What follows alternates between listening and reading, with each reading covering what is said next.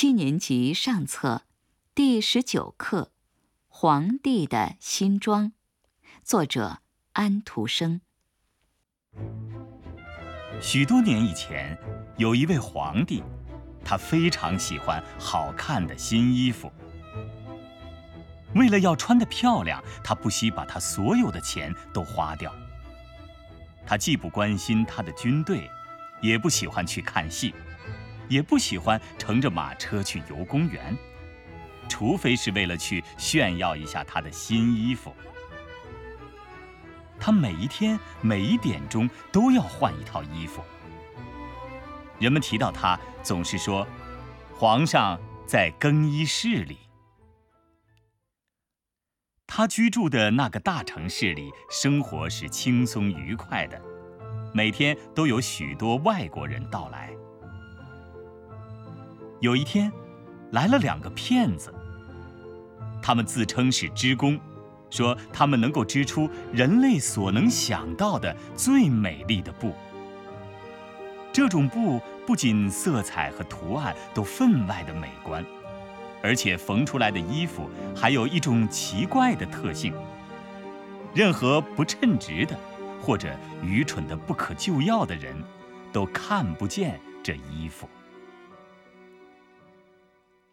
那真是理想的衣服。皇帝心里想：我穿了这样的衣服，就可以看出在我的王国里哪些人是不称职的，我就可以辨别出哪些人是聪明人，哪些人是傻子。是的，我要叫他们马上为我织出这样的布来。于是他付了许多现款给这两个骗子。好使他们马上开始工作。他们摆出两架织布机，装作是在工作的样子，可是他们的织布机上连一点东西的影子也没有。他们急迫地请求发给他们一些最细的生丝和最好的金子。他们把这些东西都装进自己的腰包。只在那两架空织布机上忙忙碌碌，一直搞到深夜。我倒很想知道他们的衣料究竟织得怎样了。皇帝想。不过，当他想起凡是愚蠢或不称职的人就看不见这布的时候，他心里的确感到有些不大自然。他相信他自己是无需害怕的。虽然如此，他仍然觉得先派一个别的人去看看工作的进展情形比较妥当。全城的人都听说这织品有一种多么神奇的力量，所以大家也都渴望借这个机会测验一下他们的邻人究竟有多么笨，或者有多么傻。我要派我诚实的老大臣到织工那儿去。皇帝想，他最能看出这布料是什么样子，因为他这个人很有理智。同时，就称职这点来说，谁也不及他。这位善良的老大臣因此就到那两个骗子的屋子里去了。他们正在空织布机上忙碌的工作。愿上帝可怜我吧。老大臣想，把眼睛睁得特别大。我什么东西也没有看见，但是他没有敢把这句话说出口来。那两个骗子请他走近一点儿，同时指着那两架空织布机，问他花纹是不是很美丽，色彩是不是很漂亮。可怜的老大臣眼睛越睁越大，可是他仍然看不见什么东西，因为的确没有什么东西可看。我的老天爷！他想：难道我是愚蠢的吗？我从来没有怀疑过这一点，这一点绝不能让任何人知道。难道？我是不称职的吗？不成，我绝不能让人知道我看不见布料。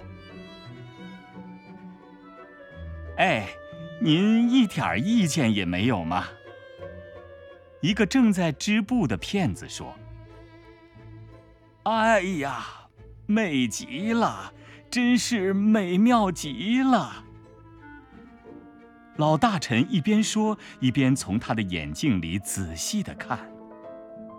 多么美的花纹，多么美的色彩！是的，我将要呈报皇上，我对这布料非常满意。嗯，我们听了非常高兴。两个织工齐声说。于是他们就把这些色彩和稀有的花纹描述了一番，还加上了些名词。老大臣注意地听着，以便回到皇帝那儿去的时候可以照样背出来。事实上，他也就这样做了。这两个骗子又要了更多的钱，更多的丝和金子。他们说这是为了织布的需要。他们把这些东西全装进了腰包，连一根线也没有放到织布机上去。不过，他们还是照常继续在空机架上工作。过了不久，皇帝又派了另外一位诚实的官员去看工作进行的情况，看要多久布才可以织好。这位官员的运气并不比头一位钦差大臣好，他看了又看，但是那两架空织布机上什么也没有，他什么东西也看不出来。你看这段布美不美？两个骗子问，他们指着描述着一些美丽的花纹，事实上，它们并不存在。我并不愚蠢啊，这位官员想。这大概是因为我不配有现在这样好的官职吧？这也真够滑稽。但是，我绝不能让人看出来。因此，他就把他完全没有看见的布称赞了一番，同时对他们保证说，他对这些美丽的色彩和巧妙的花纹感到很满意。是的，那真是太美了。他对皇帝说：“城里所有的人都在谈论着这美丽的布料。当布料还在织布机上的时候，皇帝就很想亲自去看他一次。他选了一群特别圈定的随员。”其中包括已经去看过的那两位诚实的大臣。然后他就到那两个狡猾的骗子所在的地方去。这两个家伙正在以全副精神织布，但是，一根线的影子也看不见。您看这布华丽不华丽？那两位诚实的官员说。陛下，请看，多么美的花纹，多么美的色彩！他们指着那架空织布机，因为他们相信别人一定可以看得见布料。这是怎么一回事呢？皇帝心里想：我什么也没有看见，这可骇人听闻了。难道我是一个愚蠢的人吗？难道我不够资格当一个皇帝吗？这可是我所遇见的一件最可怕的事情。哎呀，真是美极了！皇帝说：“我十二分的满意。”于是他就点头表示出他的满意。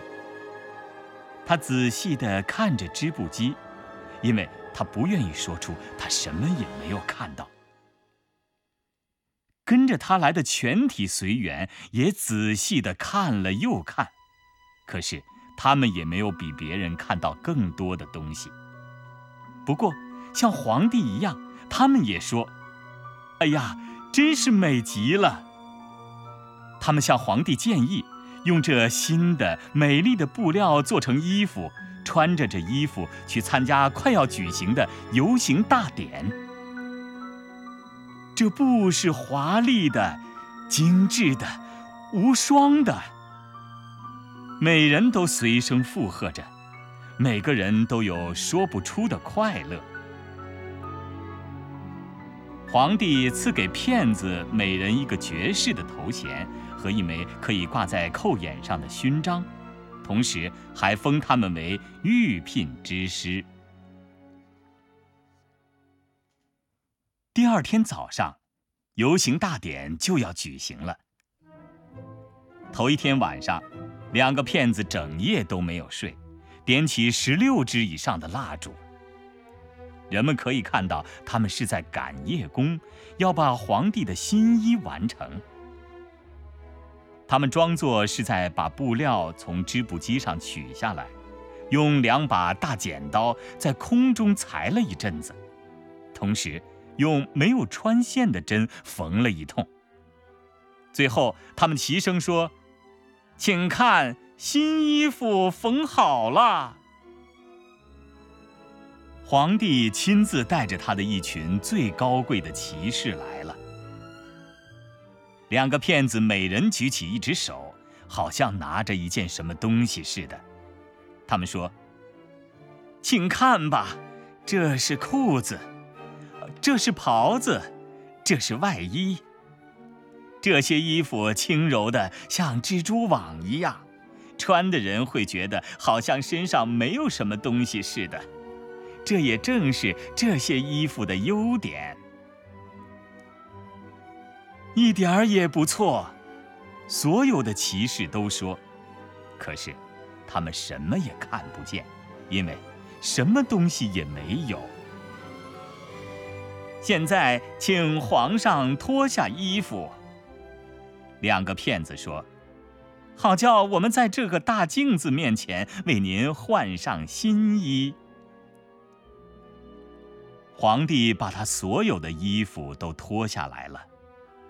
两个骗子装作一件一件的把他们刚才缝好的新衣服交给他。他们在他的腰周围弄了一阵子，好像是为他系上一件什么东西似的。这就是后裙。皇上在镜子面前转了转身子，扭了扭腰肢。上帝，这衣服多么合身啊，裁得多么好看啊！大家都说，多么美的花纹，多么美的色彩，这真是一套贵重的衣服。大家都在外面等待，准备好了华盖，以便举在陛下头上去参加游行大典。典礼官说。对，我已经穿好了。皇帝说：“这衣服合我的身吗？”于是他又在镜子面前把身子转动了一下，因为他要使大家觉得他在认真的观看他的美丽的新装。那些脱后裙的内臣都把手在地上东摸西摸，好像他们正在拾取衣裙似的。他们开步走，手中托着空气。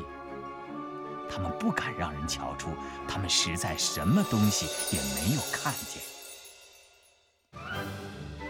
这样，皇帝就在那个富丽的华盖下游行起来了。站在街上和窗子里的人都说：“乖乖，皇上的新装真是漂亮。他上衣下面的后裙是多么美丽，这件衣服真合他的身材。”谁也不愿意让人知道自己什么也看不见，因为这样就会显出自己不称职或是太愚蠢。皇帝所有的衣服从来没有获得过这样的称赞。可是他什么衣服也没有穿啊！一个小孩子最后叫了出来：“上帝呀，你听这个天真的声音。”爸爸说。于是，大家把这孩子讲的话私底下低声的传播开来。他并没有穿什么衣服。有一个小孩子说：“他并没有穿什么衣服啊，他实在没有穿什么衣服啊。”最后，所有的老百姓都说：“皇帝有点发抖。”因为，他似乎觉得老百姓们所讲的话是真的。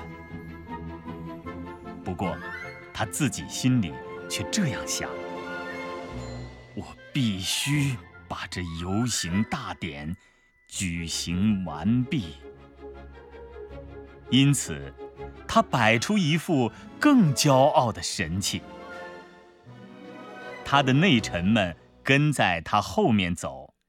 手中拖着一条并不存在的后裙。